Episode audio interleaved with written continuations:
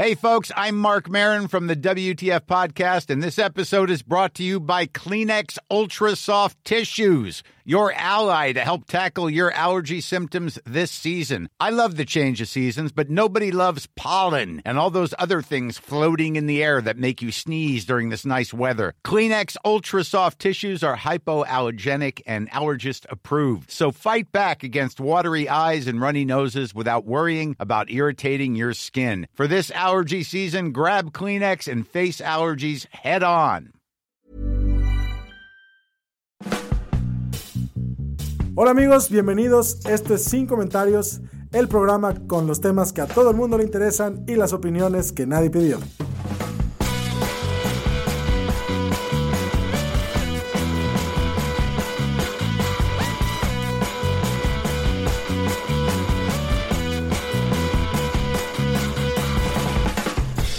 Amigos, bienvenidos a este su podcast de preferencia. Este, en ausencia de Fernanda Ludet, les doy la bienvenida a este espacio que eh, era usado como un grupo de autoayuda, pero este, pues ahora ya nomás echamos a perder a la gente que viene a, a visitarnos.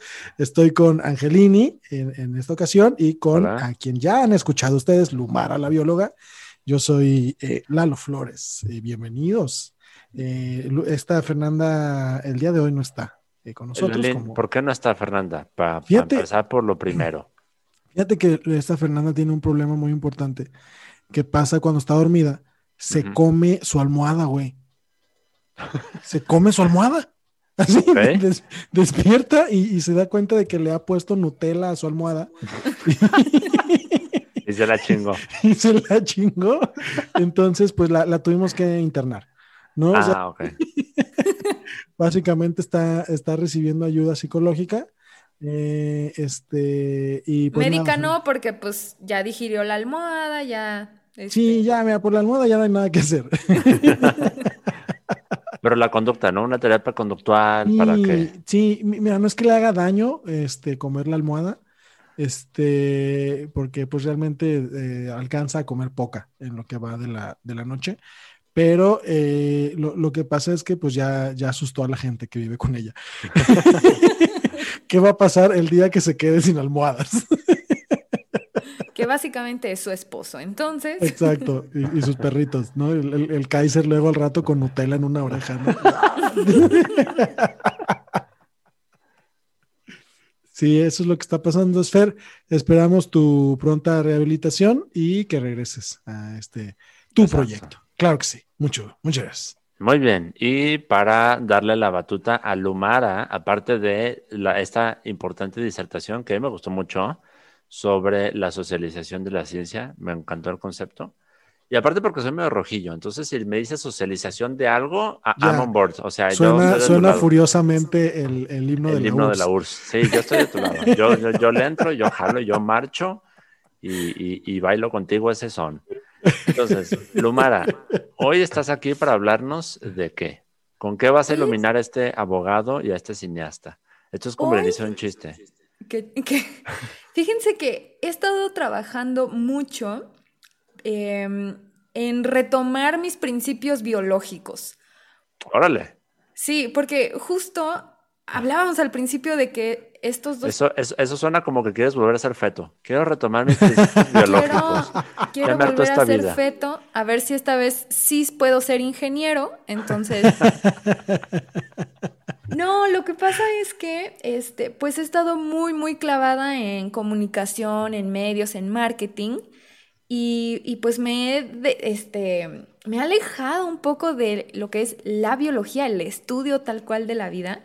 Entonces, em, para preparar, para preparar un poquito más de material, para retomar mi, mi, mi ser biológico, pues me puse a estudiar desde el principio y, y, y empecé neta, neta de lo más básico. ¿Cómo, cómo se clasifican los seres vivos? Y, es, y son unas historias, amigas y amigos de Sin Comentarios, que yo creo que vale la pena platicar, porque, porque están bien interesantes. Estoy casi segura de que ustedes recuerdan de la primaria que existía el reino animal, el reino vegetal y el reino mineral. Ah, yo me acuerdo también del reino fungi. El ¿Qué es eso? Pero ese no lo viste en la primaria, te lo puedo asegurar. P- Sí, no, esa fue en la secundaria. ¿En la Lo- secundaria? Lo, vieron en la secundaria. ¿Por qué? Ah. Porque el reino animal, el reino vegetal y el reino mineral fueron propuestos por este Carlos Linneo. Carlos Linneo fue un brother este, del siglo XVIII, 1700 y pelo, no sé, la mitad, después, antes, no sé, no importa. Pero bueno, este, este brother hizo un libro tototototote diciendo, todos los seres de este planeta, incluyendo las rocas y los minerales y el agua, este, van aquí en este libro. Y entonces... Fíjate, es- eso, eso inspiró a, a la sección amarilla. Eso inspiró a las... Este... Porque además tenía una letrita así súper chiquita. Yo me puse a buscar ya, se llama Sistema Natura. Este, está en latín como la sección amarilla. Este, y, y, y eso duró un rato, totototote, amigos, desde 1700 y pelo hasta que yo estudié la primaria. Yo me acuerdo muy bien un examen que tuve en segundo de primaria, donde había un, un dibujito de un, un río. Y yo tenía que poner que cada elemento a qué reino pertenecía. Y me acuerdo perfecto que puse, el agua pertenece al reino mineral. Lo cual era incorrecto porque pues el agua no es, no es ningún mineral. Pero, pero me la saqué bien. Ah, mira. Me la saqué bien. Craqueando el sistema desde adentro. Ajá. Oiga, oiga. Este, y apenas hacia los 60 fue que este, hubo un brother que se llamaba, bueno, se apellidaba Whitaker, que él dijo, ¿qué pedo con esto de, de separar a los bichos en animal, vegetal y mineral? O sea, los mineral ni siquiera son, ni siquiera están vivos, ¿no? Y entonces él, este, pero aparte, este brother, este brother, yo digo que este brother tenía un toque. Porque él, él, chécate bien, él era un ecólogo. ¿Qué estudian las personas este, que tienen licenciatura en ecología? Bueno, a separar basura, a abrazar árboles, a- ¿sabes? No, no, no, no es cierto. La verdad es que esos son los ecologistas. Los ecólogos y las ecólogas estudian las interacciones entre los seres vivos y las interacciones entre seres vivos con el ambiente. Este brother, fíjense lo que quería. Este brother quería una, como una, este, gráfica donde se viera todos los animales, quién se come a quién, pero todos los animales del planeta, en el mar, en el cielo, en la tierra, este, o sea, ¿no les parece eso medio toc? Sí, claro, como para qué quieres esa información sistematizada en una imagen. Y, Sí. o sea, no solo eso, este brother se puso a trabajar con este, fórmulas matemáticas este, para, para poder tener como esas relaciones. Ahora, Whitaker, porque aquí, se viene, aquí viene la parte chida. Whitaker estuvo, em, comenzó su carrera científica en la época de la Guerra Fría. ¿Ok? Este. No le, no le toques ese son Angelini porque se pone soviético, ¿eh? Exacto. Esos son Que me da mucho gusto, ¿eh? Es que, oye, no, la neta es que no podemos entender la ciencia sin entender la historia. O sea, Claro. neta, neta, el contexto social dirige mucho de, de qué pasa. Y les voy a explicar por qué. Justamente el Spunt, el, siempre me cuesta trabajo la, la pronunciación, el Sputnik, este, que era, que era justamente este aparato que iba a salir de la Tierra, iba a ser el primer, este, el primer vuelo al, al espacio. Sal- salió unos meses, no me acuerdo si antes o después de que Whitaker este, estuviera así ya súper pilas con sus propuestas. ¿Qué, a ver, ¿qué significa todo esto? Que Estados Unidos estaba jalándose los- las greñas porque Rusia le estaba ganando la carrera científica, ¿no? No, no solo la carrera espacial, sino la ciencia. Sí. Entonces, ¿qué hizo Estados Unidos? Vamos a darle por, por, la, por el lado atómico. Entonces, todo lo Ay, que eso tuviera de darle que... por el lado atómico suena peligroso, Lumar. Es que eso era, eso era Lalo Flores. Este, todo lo, toda la ciencia que tuviera que ver con átomos, con partículas, con moléculas, dinero, dinero, dinero, dinero. Y entonces hubo un desarrollo de la biología molecular, o sea, todos los que hacían biología así de, hoy voy a ver la hoja de esta planta, se tuvieron que meter a la parte molecular porque ya no había dinero para la hoja de la planta, pero había dinero para el ADN, había dinero para la bioquímica, había dinero para la genética. Entonces, con ese, con ese contexto, Whitaker dice, ah, ya puedo hacer mi grafiquita porque ya en vez de en vez de hacerla de quién se come a quién, la voy a hacer de procesos biogeoquímicos. ¿Qué pasa con el carbono, no? ¿Qué pasa este, con una eh, molécula de carbono? Eh, está en la Tierra, ¿no? Así, tranquila, una moleculilla de carbono, eh, se la come un, un hongo, el hongo la pasa al, al árbol, el árbol este, hace una fotosíntesis muy bonita y empiezan ahí las cadenas, ¿no? Este, y una vez, todo esto, todo esto es para decirles que Whitaker hizo unas gráficas que después le ayudaron a decir, ya sé cómo clasificar a los seres vivos de una forma más objetiva, más matemática, más aburrida y que va a hacer que todos reprueben en la secundaria. Muy bien. A huevo. que fue No sabía que yo estaba tan relacionado con este, con esta persona. Wow. Porque yo sí reprobé en la secundaria. Sí, ¿qué, oye. biolo- biología, güey. Sí. Cámara, cámara. A ver, eh, yo, yo quiero saber, Angelini, sobre quién te dio biología en la secundaria. No, O sea, no, no, acuerdo. no la persona, más bien, ¿cómo fue que te enseñaron biología en la secundaria? Uta, pues en la secundaria, es que yo me acuerdo que la clase de biología en la secundaria era, o sea, como que se parecía mucho a la clase de química. Como que había, mal. como que le quitaron los conceptos interesantes de seres vivos que había en el libro de ciencias naturales de la primaria y lo volvieron una cosa súper técnica de eucariota, procariota, proteínas y, y- y no, güey, o sea, esa parte no era chida. Yo quería ver dinosaurios y razas de perros y cosas así. Fíjate que, fíjate que justamente eso es, es lo que creo que nos da en la torre, este, con, con, con la ciencia. Y por eso luego tenemos que hacer trabajo de socialización de la ciencia, porque los maestros nos arruinan. Pero, ay, ojalá mi jefe nunca escuche este podcast. Muy bien. Y sí, sí, saludos. Y sí, sí, saludos, saludos a mi jefe. Sí, oigan, este, Y entonces, ¿cuál es esta nueva clasificación? La nueva clasificación, este, de Whitaker es una clasificación que está basada en qué comen los seres vivos. Ah. Entonces él decía, hay seres vivos que son productores, es decir, las plantas, los que hacen fotosíntesis. Este, hay seres vivos que son consumidores, es decir, los animales este, que se comen a las plantas y comen a otros animales que comen plantas.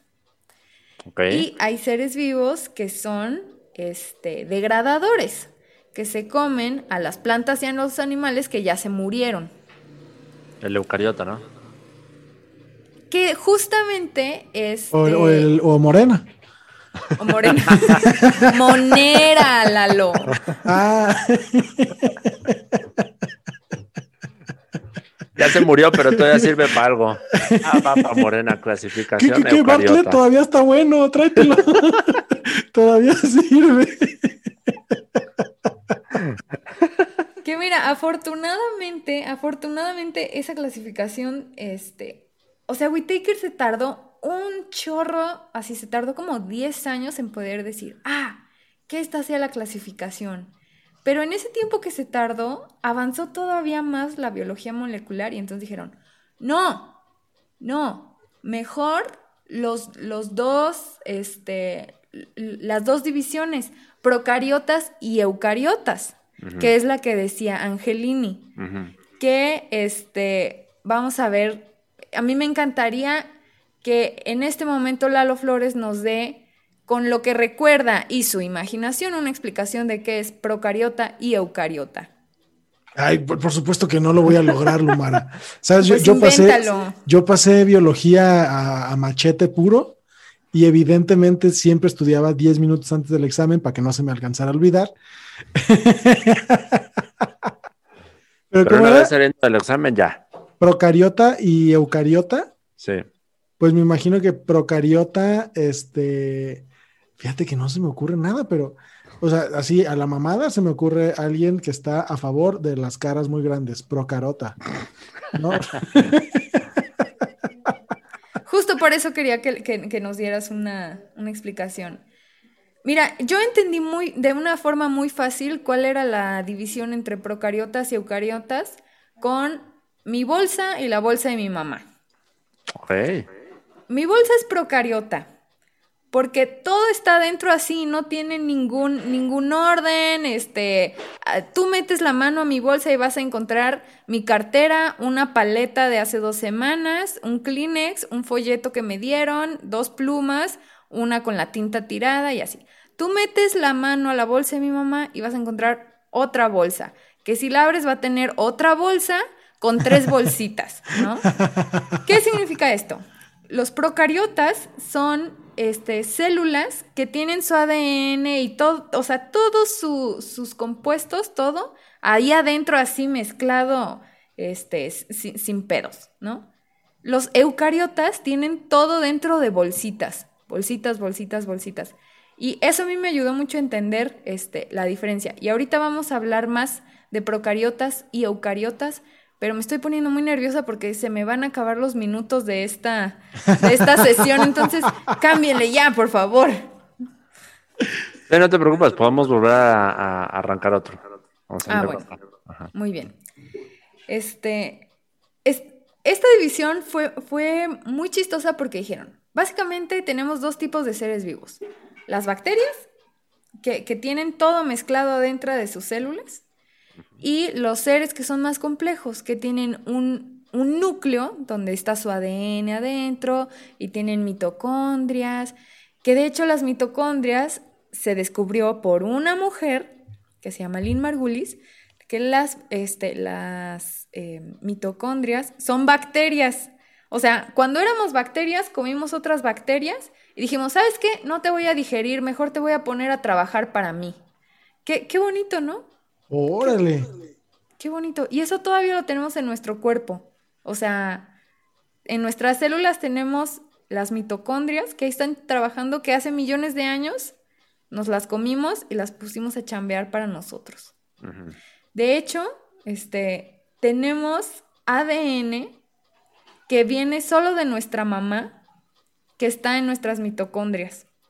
Si tú quieres rastrear, si tú quieres rastrear tus ancestros, se hace con ADN este, de las mitocondrias, porque tu papá no, no, ah, todas tus mitocondrias vienen de tu mamá. Tu papá no te dona mitocondrias para nada, para nada.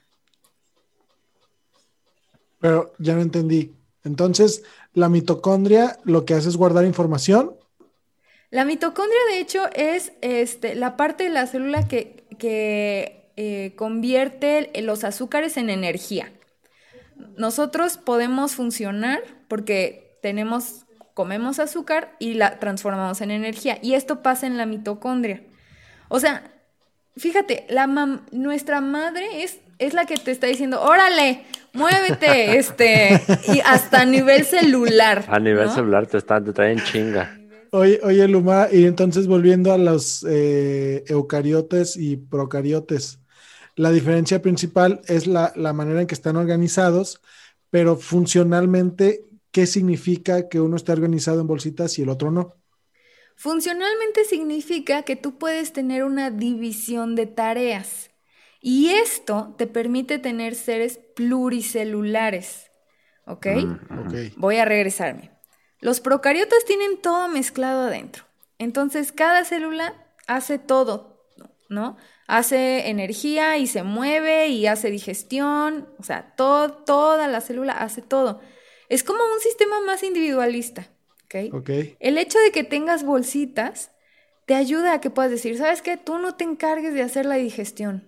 Tú solo traga, tú solo come. Yo hago la digestión, tú dedícate a ver. A ver y que no nos coman. Y tú no hagas digestión, tú dedícate a moverte. Porque si viene alguien que nos quiere comer, tú nos vas a empujar a todos. Entonces, los eucariotas, este, mm, lo voy a poner así. Los seres que somos pluricelulares somos eucariotas porque necesitamos dividir las chambas. ¿Sí me explico? Sí, sí, sí. ¿O no, Lalo Flores? Te, No, te sí, veo ya. sudando como... No, no, no, no, no, está siendo muy clara. Lo que pasa es que, pues, te digo, esta, esta clase para mí es nueva. Yo no tengo ningún tipo de recuerdo de haber recibido esta información en ninguna parte de mi vida. Ajá, probablemente esta no es la primera vez que escuchas esto, Lalo Flores. Sí. No, te voy a decir por qué. Lo que pasa es que la ciencia va avanzando, pero los libros de texto no. Yo no lo vi así. Yo, bueno, yo sí vi procariotas y eucariotas, pero los procariotas y eucariotas se propusieron este, como en los setentas. Mi, mi libro, mi libro de biología me refería a Adán y Eva y ahí se acababa. Sí, es cierto. Bueno, es que también. Sí, sí. Véase la Biblia. Ajá. Génesis. Dios inventó es- los animales y luego los mató. Fuente la Biblia. Esa es toda la biología que tienes que saber, Angelini, de ocho años. Entonces, este, teníamos eh, una nueva propuesta de que todos los seres vivos se pueden dividir entre procariotas y eucariotas. Pero otra vez, la historia nos vuelve a dar un vuelco en todo, porque para ese entonces, este, la mm, secuenciación, es decir, saber todos los genes que hay en el ADN de una especie, se puso de súper moda. ¿Por qué? ¿Por qué? Porque hay gente que dice, oye, hay, hay algo que solo puedes ver con un microscopio. ¿Qué te parece si los contamos? ¿No? Mira, además, o sea, todavía si lo pudieras ver con un microscopio, todavía si lo pudieras ver con un microscopio, arre. Pero sí, el porque el, ADN AD el ADN no se ve con microscopio, ¿ah? No, ni siquiera. Bueno, hay una forma de ver tu ADN, que de hecho hay un video en el canal de Lumara, la bióloga, de cómo puedes ver tu propio ADN. Vayan. Este, sí, ¿por qué? Porque tenemos tanto, o sea, es una molécula tan larga que hay forma de que salga y, y- y se ven como, pues, o sea, no ves tal cual las hebras de ADN, pero neta es tanto que se ve como, pues, como hilos, ¿no? Este, pero, pues sí, como, o sea, es una molécula, entonces es demasiado pequeña. ¿Y por qué pasa eso, Lalo Flores? Pues Mira, yo creo que si no existiera el- el- la obsesividad, no existiría la ciencia. Así de fácil. Así de fácil, o sea. Sí, que los científicos no vayan al psicólogo nunca. Esa es la, esa es la reflexión del día de hoy. No, sí vayan, por favor, sí vayan. Este, y ayude, para que les ayude a canalizar toda esa obsesión. Este, entonces, eh, La pues secuenciación. gente- ajá, la, la gente empezó a hacer secuenciación, pero a ver, o sea, hacer secuenciación de personas, de perros, de plantas, está cañón, porque es un montón, para empezar, un montón de células, un montón de genes. Entonces, ¿qué hicieron?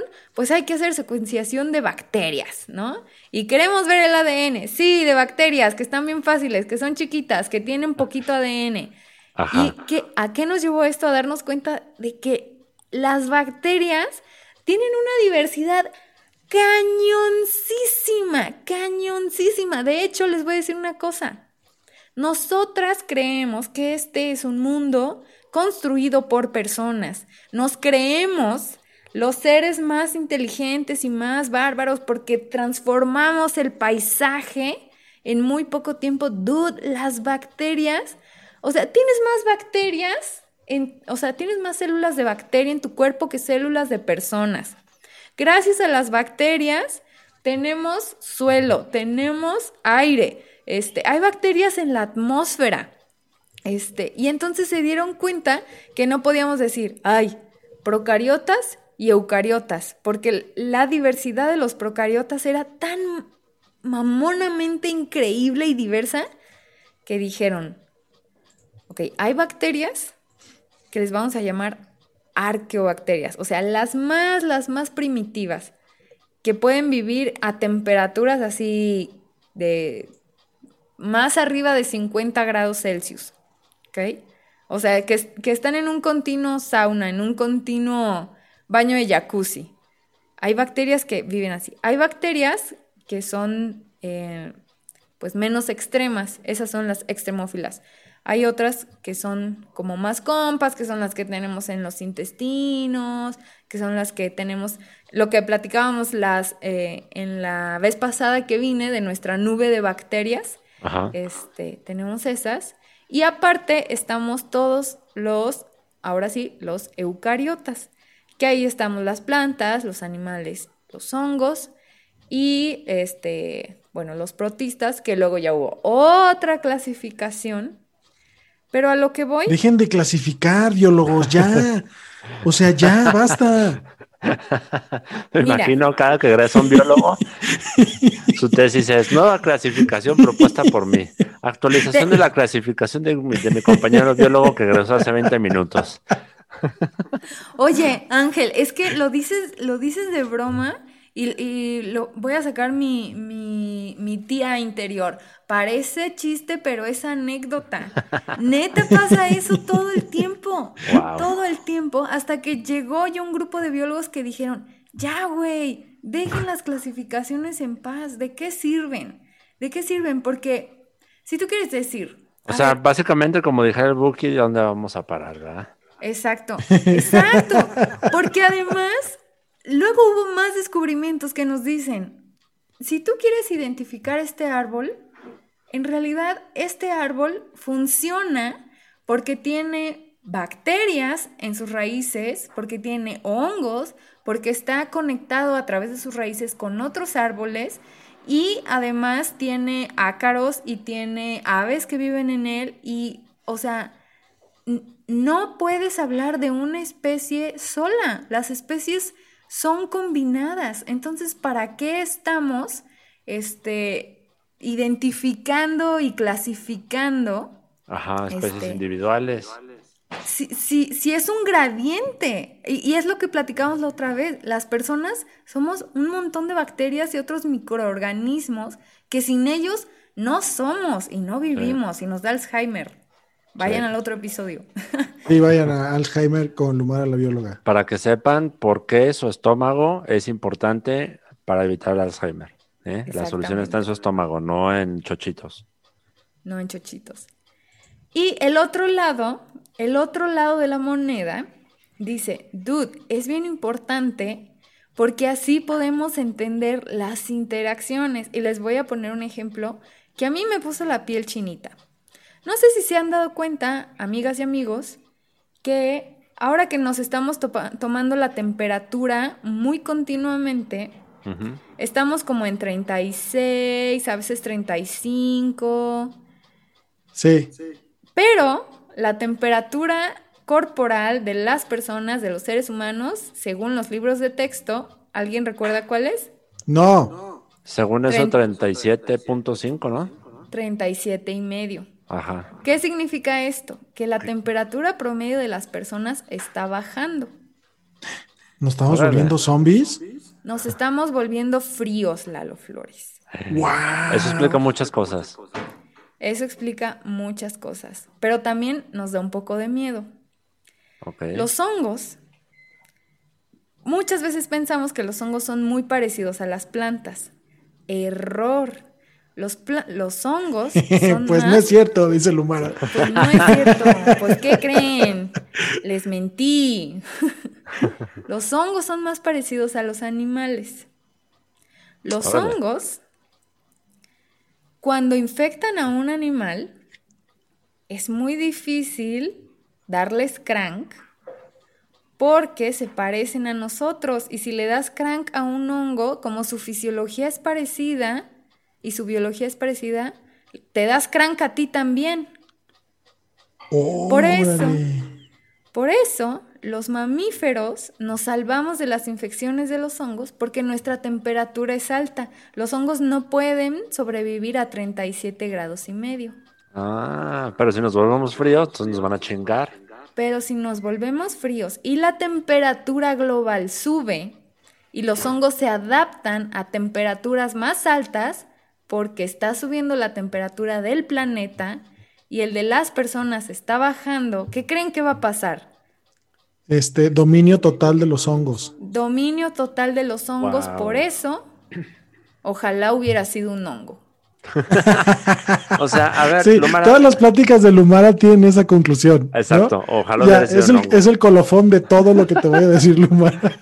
a ver, Lumara, me estás diciendo que de todos los escenarios de fin de la raza humana que a mí me habían enseñado que involucraban, que el espectro iba desde calentamiento global, subida de las mareas, invasión extraterrestre, la tercera guerra, mundial. El Papa parece ser que la, ajá, el, Papa Negro, parece ser que la más realista es que el mundo se acabe básicamente como Mario Bros.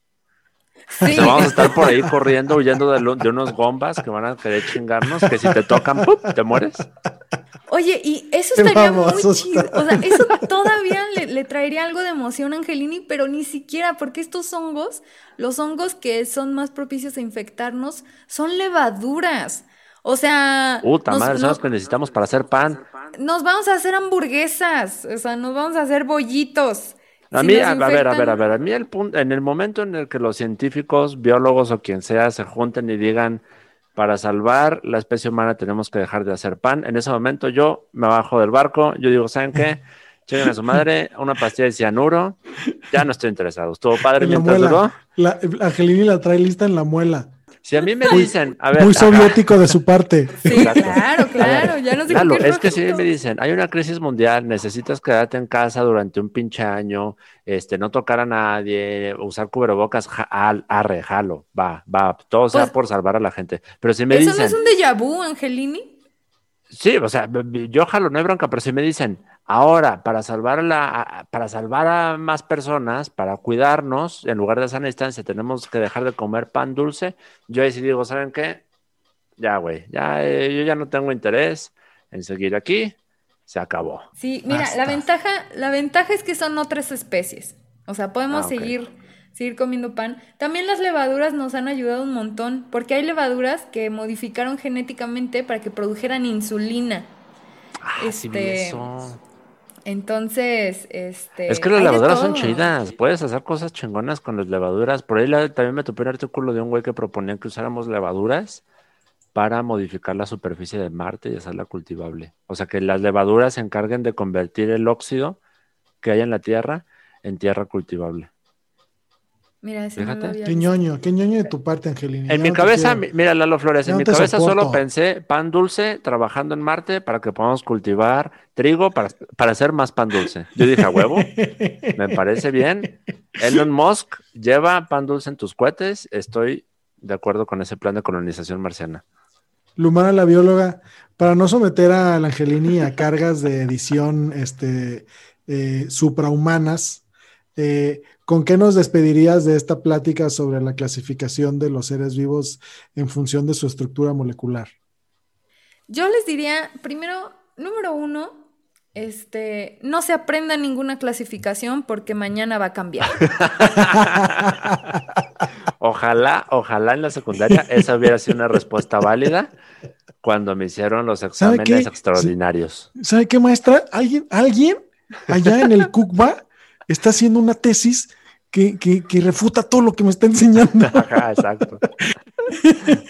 Dependiendo la hora, es la respuesta correcta de esta pregunta, maestra. No me puede reprobar.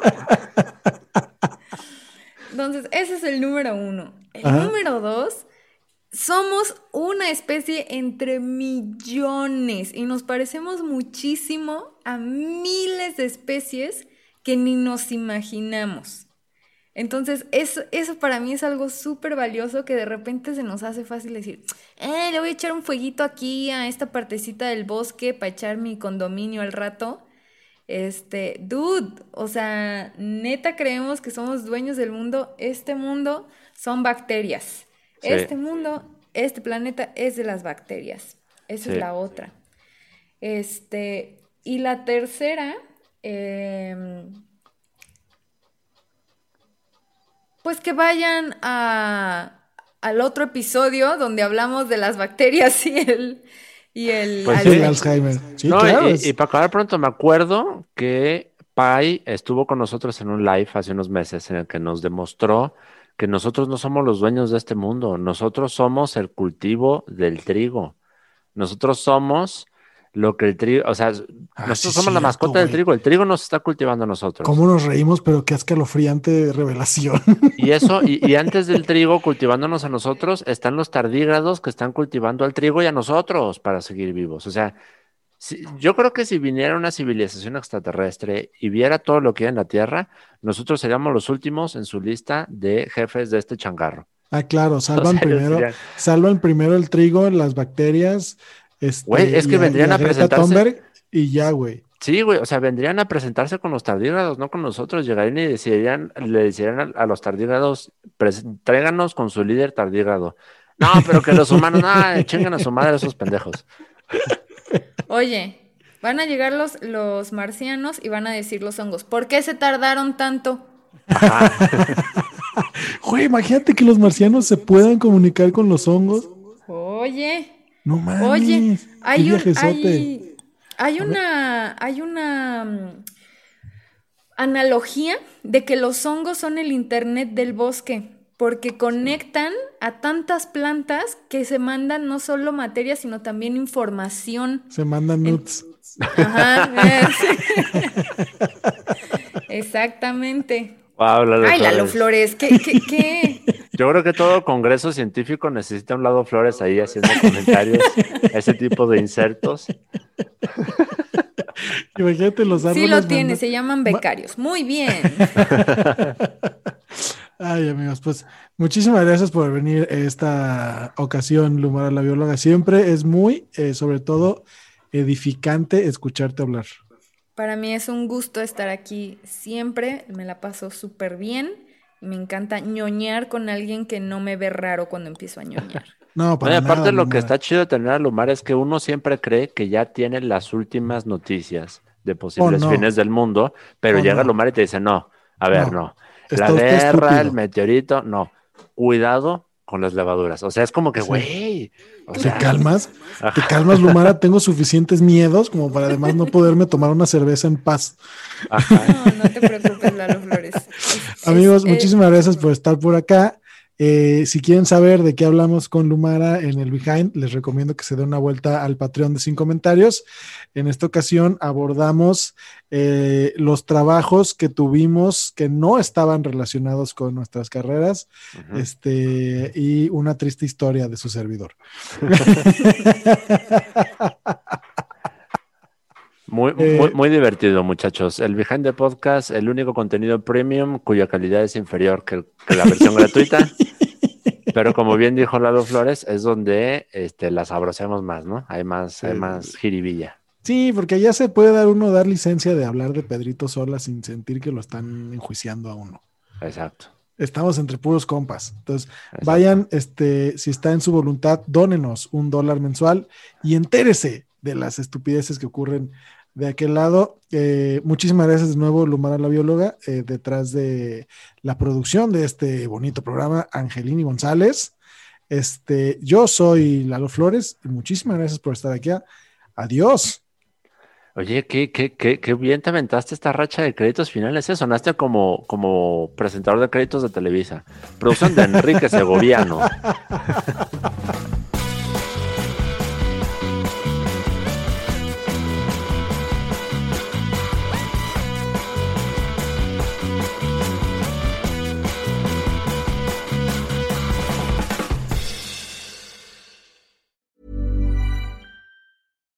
Here's a cool fact a crocodile can't stick out its tongue. Another cool fact you can get short term health insurance for a month or just under a year in some states. United Healthcare short term insurance plans are designed for people who are between jobs, coming off their parents' plan, or turning a side hustle into a full time gig.